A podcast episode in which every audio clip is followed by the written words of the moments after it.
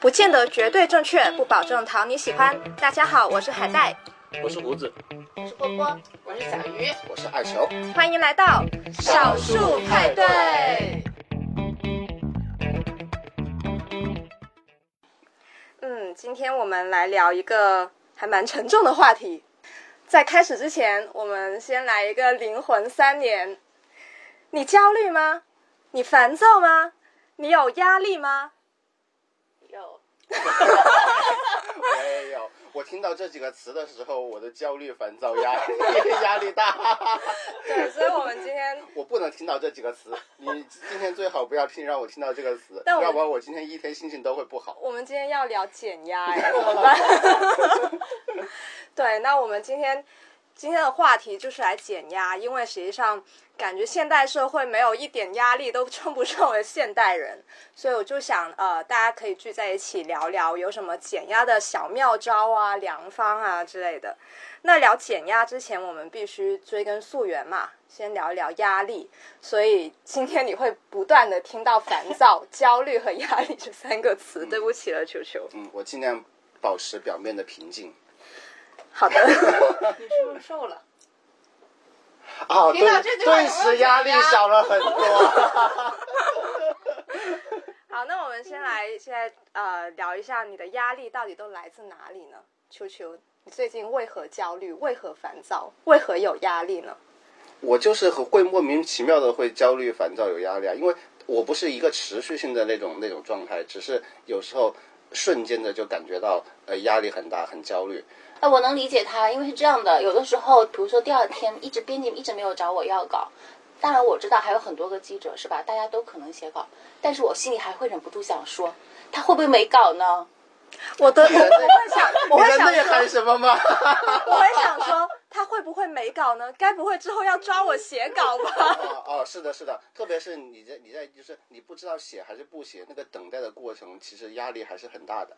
对的，就会非常忐忑。那我就会开始在天人交战，我要问他吗？我还是不问呢？问了他会不会原来不用我写的，但后来又变成要我写了嗯，呢？对对对对对对对对对。作为一个编辑，你有什么要回应的吗？我没有啊，我基本上还是会提早说，但我不会提很早，因为我不想就是把这个这个时间拉拉太长，除非有一些就是有有感兴趣的东西，那我会早早的说，其他的是工作类型的，提前嗯。大概一两天来说这个，所以今天这个？压力局是要变成一个工作吐槽大会，是吗？所以我发现大家的压力都来自工作，为什么大家的生活那么因为贫乏？因为你们的生活状态太简单了，你们还没有结婚，你们还没有育儿，所以这方面的压力就就没有了吗？哎，那你会有吗？呃，作为我们这边唯一有育儿经验的胡子，你觉得育儿会有压力吗？当然会有啊。就他在你身边的时候呢，你就会有；他不在你身边的时候，你看不到的话，就眼不见心不烦。果然是男人。嗯，我也有育儿压力，因为比如说我现在养了一只猫，嗯我就会经常担心家里不干净，然后我老公也因此有了压力，我就每天都跟他说，请吸尘，请拖地。嗯，那如果在养猫之前，可能我们俩一个月也不拖一次。你是为你的猫担心呢，还是为你自己担心呢？为我的猫担心，它老在地上滚，我怕它有细菌病毒。天哪！天哪同样都是养猫的人，为什么我觉得我的猫是我减压的小天使，你的猫就会变变成给你带来压力呢？没有没有，它也是我减压的小天使，对，绝对是我减压的小天使。我娃也是我的减压的小天使，就他跟我呃周末一起睡觉的话呢，我就会睡得特别好。它就是我的安眠药，你知道吗？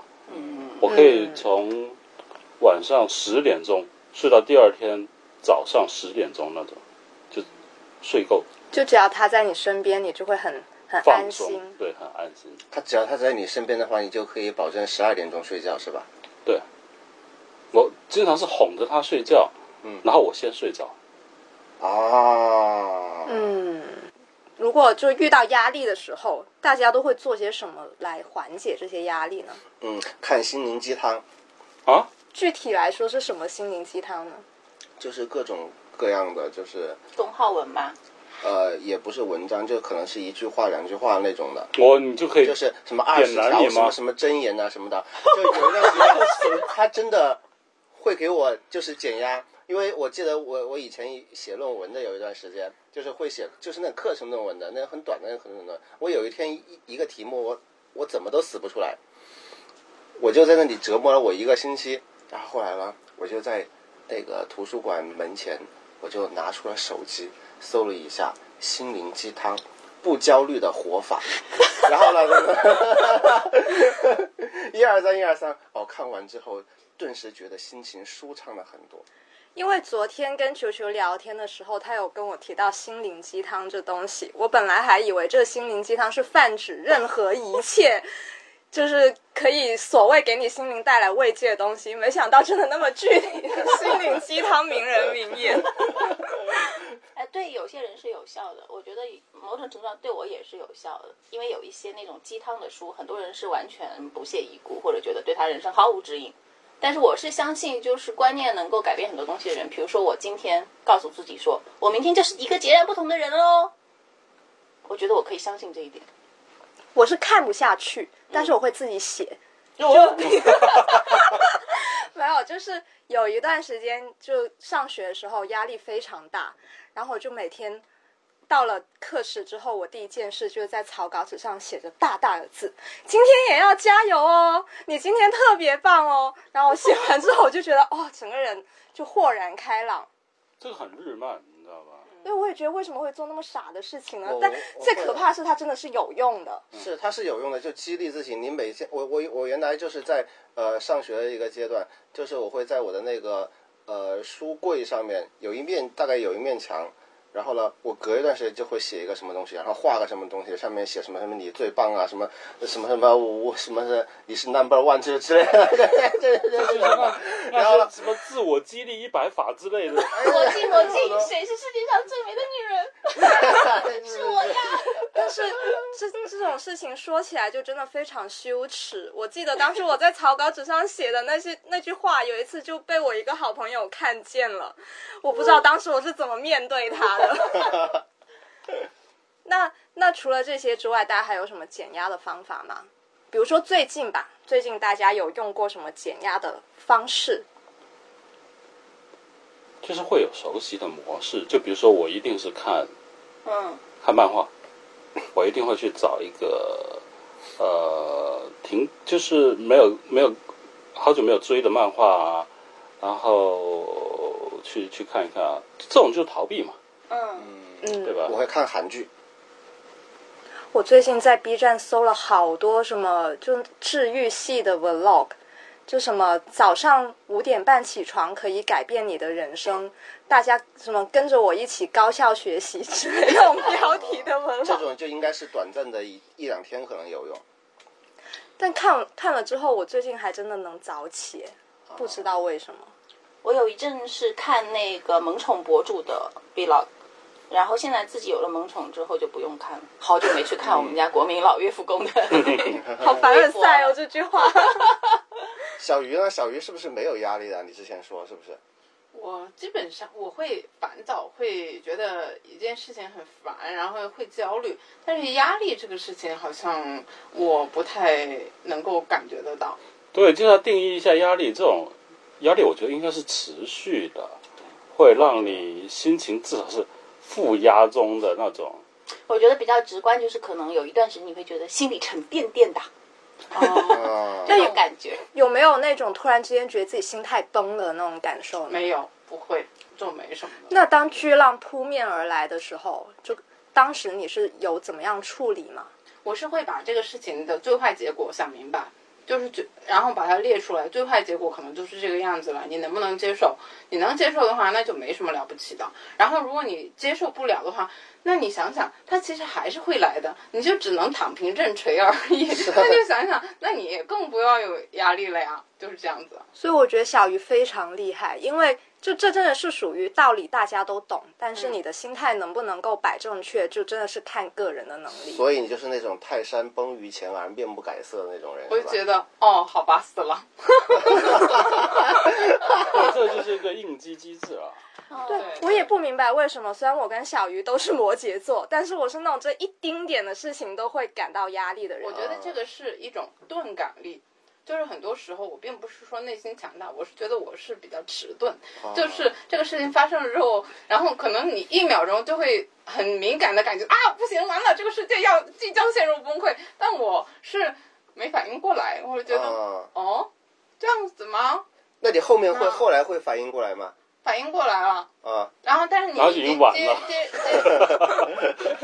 但你已经就面对他有一段时间了嘛，你就觉得、啊哦，那前面最最呃最崩的那个时候都呃过来了，你也没死啊，就在这里啊，就那接下来也没什么可怕的吧？啊对对对，他还是有点那种精神胜利法那种阿 Q 那种精神不。过确实就是说，生死之外无大事啊啊。，是的，对我嗯我是这么觉得的，就是生死之外真的没大事。嗯然后你经历过这个事情之后，你就会觉得，哎，其他的都无所谓。我跟小鱼其实相反，因为，嗯，如果人生有一些大事，我反而不会感到压力，因为那一刻我可能反而有点激动，因为它跟日常不太一样了。嗯，然后我的性格就是只得一个勇字，你知道吗？就是冲的那一刻根本就不知道什么是什么压力啊，或者什么这种负面的情绪都没有，甚至可能过了好一段时间都没有察觉到自己的情绪，反而是日常生活会让我感到有压力。比如说，我会觉得说，啊，我今年就要这样过吗？我可能也不能出去玩或怎么样。然后啊、这个月我都要嗯干嘛干嘛嘛，然后我心里就会很有压力，因为我看不到那种变化。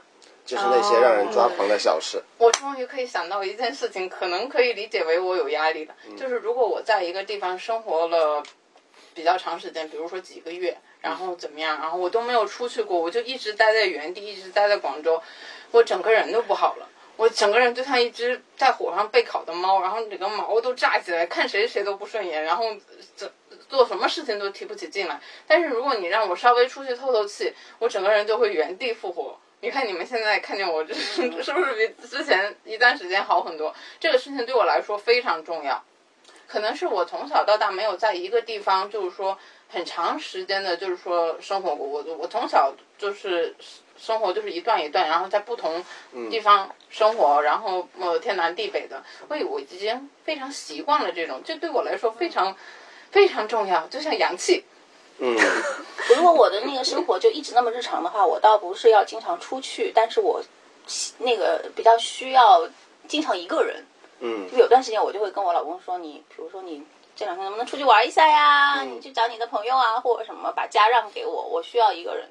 嗯。就还是需要在日常当中对。找寻一些不一样的东西，稍微喘息一下。有的人是这样，他看一些历史书啊，看一些政治学的书啊，嗯，他从一个比较大的东西去去看这个世界啊，然后忘记自己啊，杀，就会没那么焦虑。就是说，你暂时脱离一下你这个小我的这个思想的一个局限。就很多人会通过旅行的方式来减压。旅行的意义呢？是的，然后旅行的意义就是说，你在旅行的过程当中，呃你可能舒缓了压力，但是你回来面对那些一地鸡毛的时候，你还是会再次陷入压力。很多时候，对，所以旅行有时候是止痛药吧，就它也不能就长久，是暂时缓解。解决不了实际的问题。对对，我是觉得工作其实是不能呃不会给我太大压力，因为工作只是一块，我会把它跟我的私生活和跟我的精神状态比较割割裂开来。我应该是有个工职场的人格，嗯，嗯，所以影响不到我，基本上影响不到我。所以我觉得好厉害，我是没有办法的。是所以工作，和我的生活会连在一起，所以就如果工作做不好，我我会整个人就特别焦虑。嗯所以你会经经常焦虑到什么摔电脑啊这种事情发生嘛？是不是？就是为了我电脑的健康，我现在已经不摔电脑了。但我觉得小 V 的焦虑，他某种程度上就是像某种就是完美主义的焦虑吧。嗯就是事实上可能写错稿都会还是挺好的，但是写之前你可能会觉得说有点难写，或者嗯，我希望它更好，或者种种就会嗯跟自己的预期能不能接近呢？想的很多。对啊，我就我觉得现在好了一点。之前有一段时间写稿，基本上就是我要花一半的时间去跟自己搏斗，我要去控制自己推翻我前面写的所有东西的欲望。嗯我很清楚。你们有过那种真的心态崩的情况吗？就怎么样把自己复健，让自己恢复正常？有啊，就前几天我就有啊，但我会在各个群里面喊，我也在我们群里面会喊啊，说不爽，我抑郁，我然后或者发一些四月是抑郁高发期之类的这种哦，文对章到群里对对对对，我觉得那个完全没有道理？这这个这这个就是我我不爽的一个表现呢、我觉得不爽和崩是两回事啊。对我来说可能就已经快接近崩了。嗯，我觉得就波波这种哦，一旦遇到有压力或者自己快崩溃的时候，到处去找别人说，这个还是一件挺好的事情。不管是你以一种戏谑的方式，还是很认真倾诉的方式，我觉得我吃亏就吃亏在这里。有的时候我生活当中发生了很多事情，但是我不会跟别人讲。然后呢，然后我就该干嘛干嘛，然后干什么干嘛。你该承受的压力，你还是在那个节奏当中，别人对你的期许也不会降低。然后这个时候，只有你自己在知道你经历了些什么，其实就不太好，因为你没有办法获得身边人的那个、那个、那个呃同情和支持。很多时候，比如说领导知道你生活当中发生很多事情的话，有些领导他可能会就啊这段时间就算了吧，放过他，然后或者怎么样。但是你什么都不说，那你就自己全部都经历这些事情，是这样子的。但是你不是具备自我消化的那种能力吗？对啊，那你是一棵大树，你活该就被多砍两刀吗？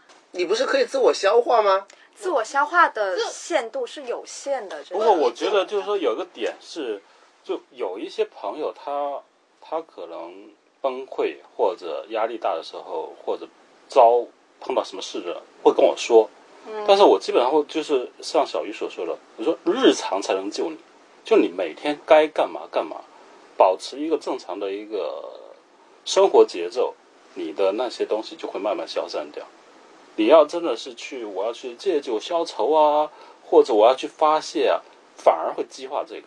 真正的只有日常生活才能救你。那其实大家有没有什么日常生活的习惯是可以缓解一下焦虑和压力呢？啊、我觉吃和睡。你 迫不及待的说，那怎么那那怎么办？你先说。我觉得胡子刚刚说的那个就非常正确，就是你保持一个正常的就是生活的状态。我那段时间我看了一句，呃我我前我前几天看了一句话，我觉得天哪，说的太对了。他说你在人生最差的时候，你好好吃东西，好好睡觉，让自己打扮的呃清清爽爽的，你的生活就不会差到哪里去。我想想，确实是这个样子的。其实我觉得是这样的，就是现代人可能对这种快乐的要求是有点多的，就是我们希望我们每天都要快乐。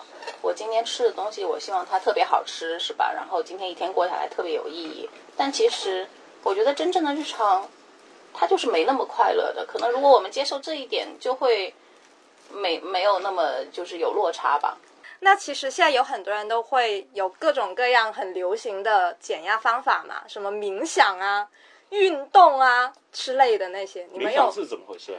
你没有尝试过吗？冥想就是就是坐在那边，然后就是对于我来说应该是打坐吧。类似，它就是让你专注到呼吸上。它有个最基础的就是，比如说深呼吸。简单的说，你啥也不想，你就深呼吸。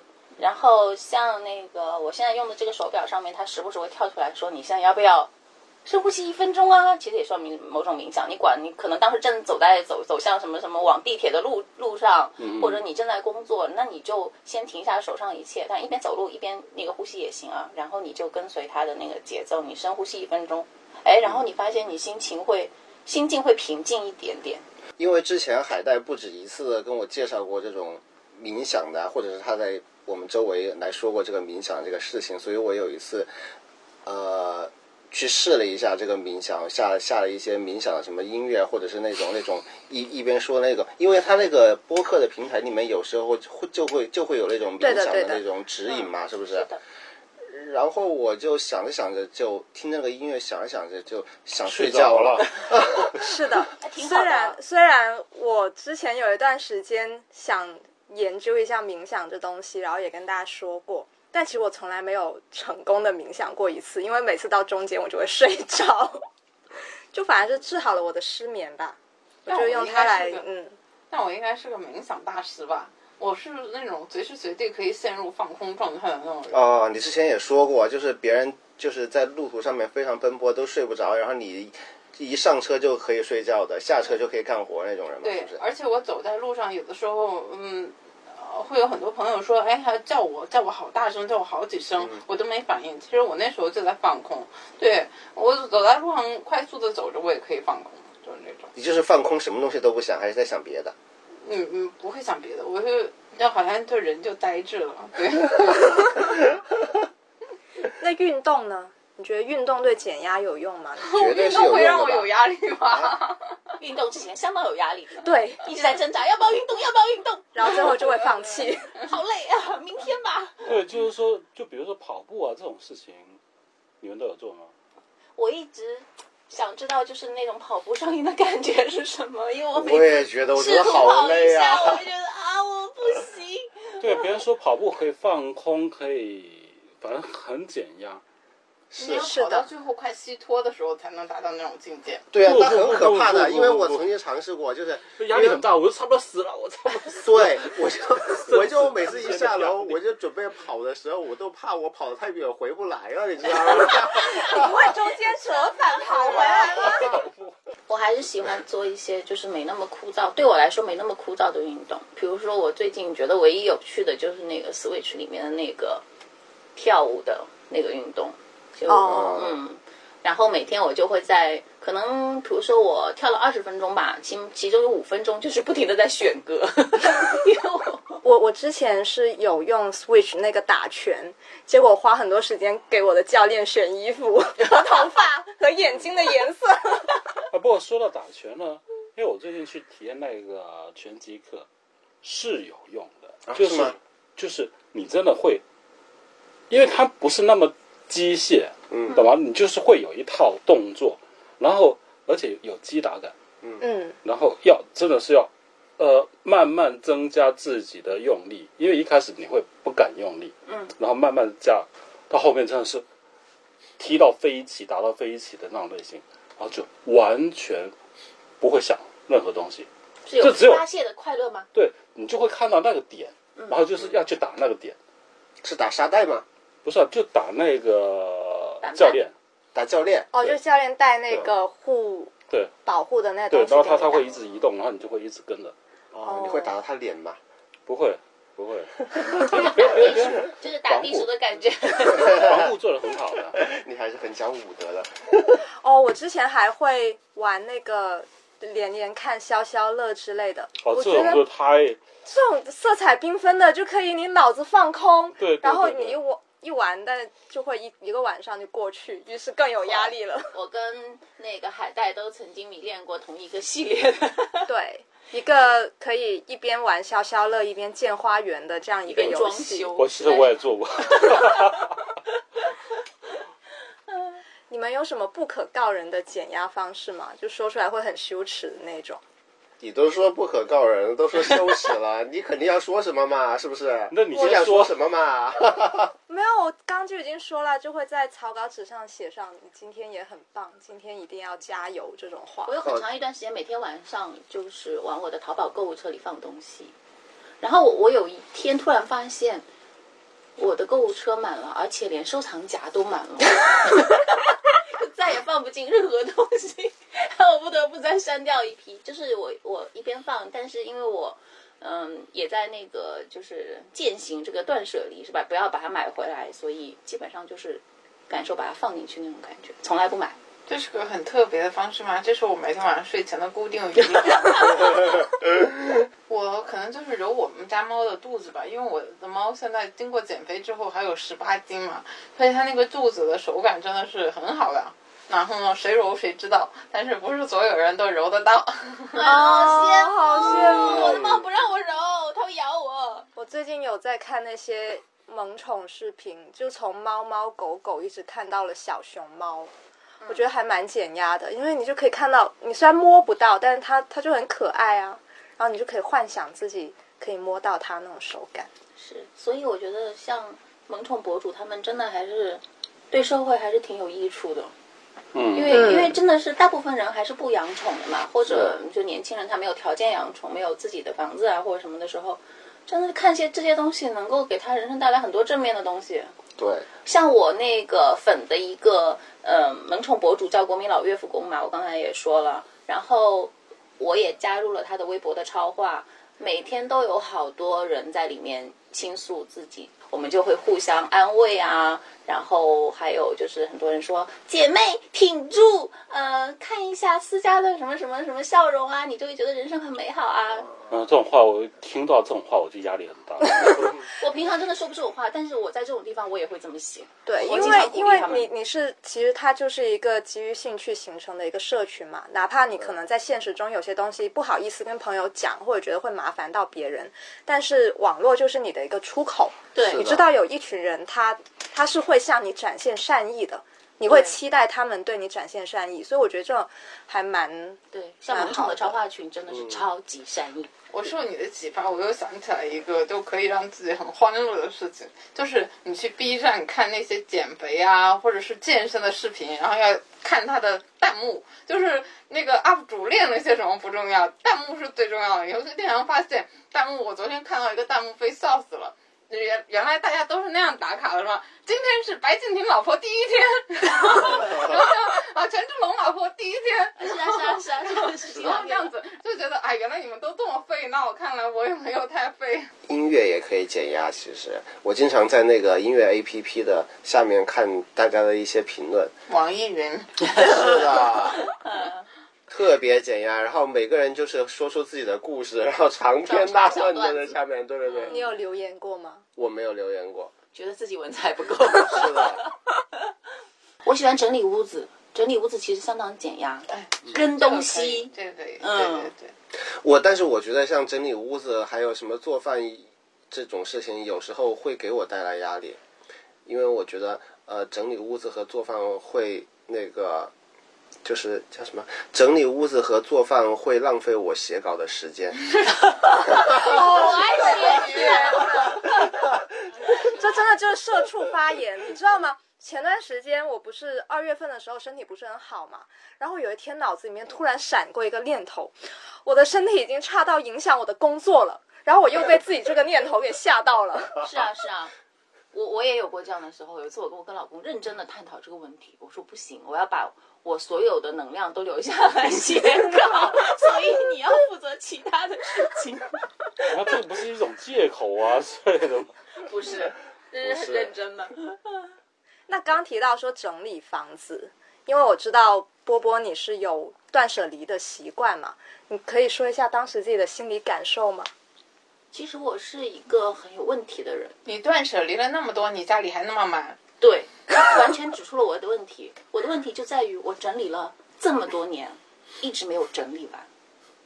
我因为我所以某种程度上，我觉得这个整理就是，其实你的屋子就是你的内心。我已经看到一篇文章这么说哈，就说你整理屋子其实是希望你整理你的内心。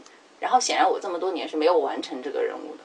嗯嗯我上次去你家最大的感受就觉得，我日常看你的风格，我不觉得你是一个家里那么满满当当的那个人，结果出奇的满，而且东西都特别的零碎。然后我就在想，嗯，这个是你的风格吗？然后你你看你一直在断舍离，然后也没断出一个什么结果来。嗯，因为实际上就是在我没有突然就是脑海里出现说我今天要断一下这种念头的时候，我大部分时候对那种乱我是视而不见的。我觉得是不是这样子？就是你的家不是你一个人，你还有老公，所以不能随心所欲的完全按照你的支配来。也有也有这个原因。嗯，我现在就有个梦想，我梦想我有一一个。大平层，然后非常大大的大平层，然后呢，那个家里空无一物。现在就是我努力奋斗的目标，不知道。那我可以跟你讲，不可能。你有了一个房子，你会把它填满。嗯，我觉得不会，填满了喊仆人来打扫。我 觉得不会，我觉得不会。你要很因为我节制现在。如果你没有太多储物空间的话，我爱买，我老公不爱扔，这个简直是嗯，哎绝配。所以东西越来越多。你需要另外一套房子。你们有没有什么就梦想中的减压方式？那个那天胡子说了一个，他他想在一个什么没有自我的一个房间里面待着。不，这个是就是波波有一个推文，然后里面有一个人的他的减压方式去是去住酒店，那我就就让我想起了那个金基德的空房间，嗯然后他就是属于类似寄居蟹一样，去到别人的正常的人家，当他们出去旅游啊什么，他就住到别人的家里面去。然后这种状态的话呢，又可以看，又又是一种生活，但是不是自己的生活。那我觉得，其实就把自己完全放掉了。嗯，这个真的我也是。特别希望说每个周末都能去住一下五星级酒店，但是碍于财力一直没有实现这件事情。到底到底需要多少财力啊？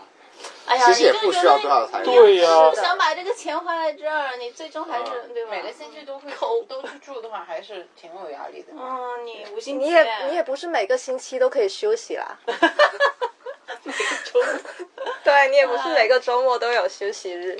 那寻找一个这样的他者空间，不一定要非要住酒店。我想起，其实我现在是拥有这么一个空间了。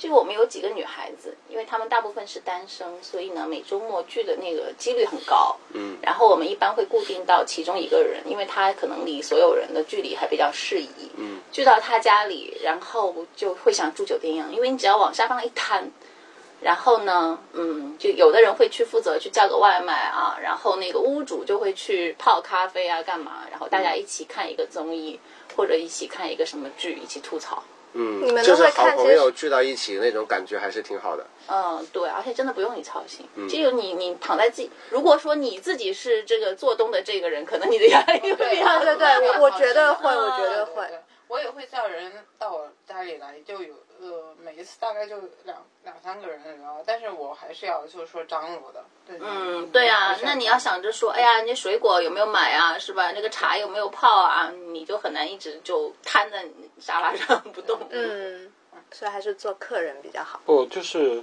我以前，呃，就单身的时候，也是经常有一帮朋友。嗯，我是属于我不用去端茶倒水，你们自己招呼自己。我也是。对啊，男生可能就是这样。我还有个减压方法，掐别人。那就说明刚才小鱼压力很大，已经掐了我好几次了。对，所以你其实有压力，只是误以为自己没那压力。就是我动感力太强，就感受不到，然后有时候就对你的已经传导到别人你的身体非常的诚实。就刚大家聊了那么多减压的方式，但是我也很想问，压力真的是一个不好的东西吗？你们觉得真的有必要去摆脱、完全摆脱这种有压力的状态吗？变成一条咸鱼。